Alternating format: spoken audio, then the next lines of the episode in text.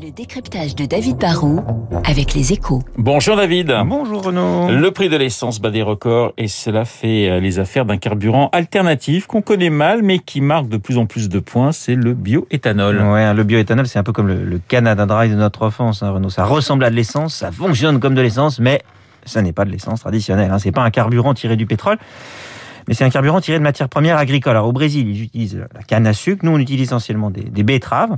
Et l'avantage de ce carburant est double. Hein. Déjà, on a la matière première sous la main, on n'est pas obligé euh, d'aller forer dans des pays étrangers. Ensuite, ça coûte beaucoup moins cher. Hein. Ça réduit donc potentiellement à la fois notre dépendance au pétrole importé et ça protège notre porte-monnaie. Et ça marche?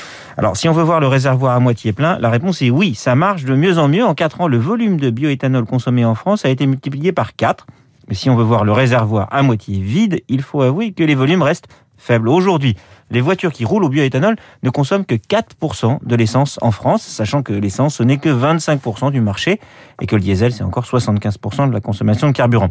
Et pourtant, bah, un litre de bioéthanol, c'est très, très compétitif. Hein. C'est 75 centimes le litre, 1 euro de moins que le super à la pompe. Le problème, c'est qu'il n'y a pratiquement pas de modèle automobile disponible, hein, juste quelques Ford, Land Rover et Jaguar et on ne propose le bioéthanol finalement que dans un petit tiers des stations françaises. Mais c'est vrai, ça progresse et surtout, on peut aussi couper l'essence traditionnelle à hauteur de 10% avec du bioéthanol. Hein. C'est le fameux SP95-E10 à la pompe, hein, qui représente quand même la moitié du marché de l'essence. Il contient du bioéthanol. Ça vaut donc le coup de développer cette filière. David, jusqu'où pourrait aller le, le bioéthanol? Bon alors à long terme, vous le savez de toute manière, Renault, le, le, le pari de toutes les façons, c'est qu'on roulera tous un jour à l'électrique, donc bah, on n'aura plus besoin de bioéthanol. Mais ça, c'est pas pour tout de suite. Ça vaudrait donc le coup d'en produire un peu plus. Mais en fait, on est limité par la réglementation. En Europe, on ne veut pas que l'énergie vienne concurrencer l'alimentation. Du coup, le bioéthanol doit être tiré pour l'essentiel de produits agricoles qu'on n'aurait pas consommés pour manger.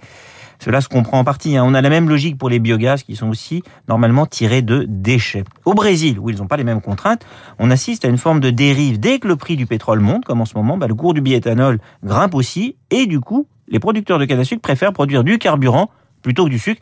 Et ça, franchement, bah, c'est pas très bon pour la planète, car cela accélère la déforestation, et c'est pas bon pour les consommateurs, car cela fait grimper les cours du sucre. Le bioéthanol, du coup, je dirais, c'est à consommer avec une forme de modération. C'est pas comme le Canada du début. Entre manger et rouler, il ne faut pas créer une forme de concurrence. Le décryptage de David Barou dans une petite minute, le journal de 8 heures. Je vous rappelle euh, mon invité à 8h15, le philosophe Raphaël Enthoven, qui publie aux éditions de l'Observatoire Krasnaya.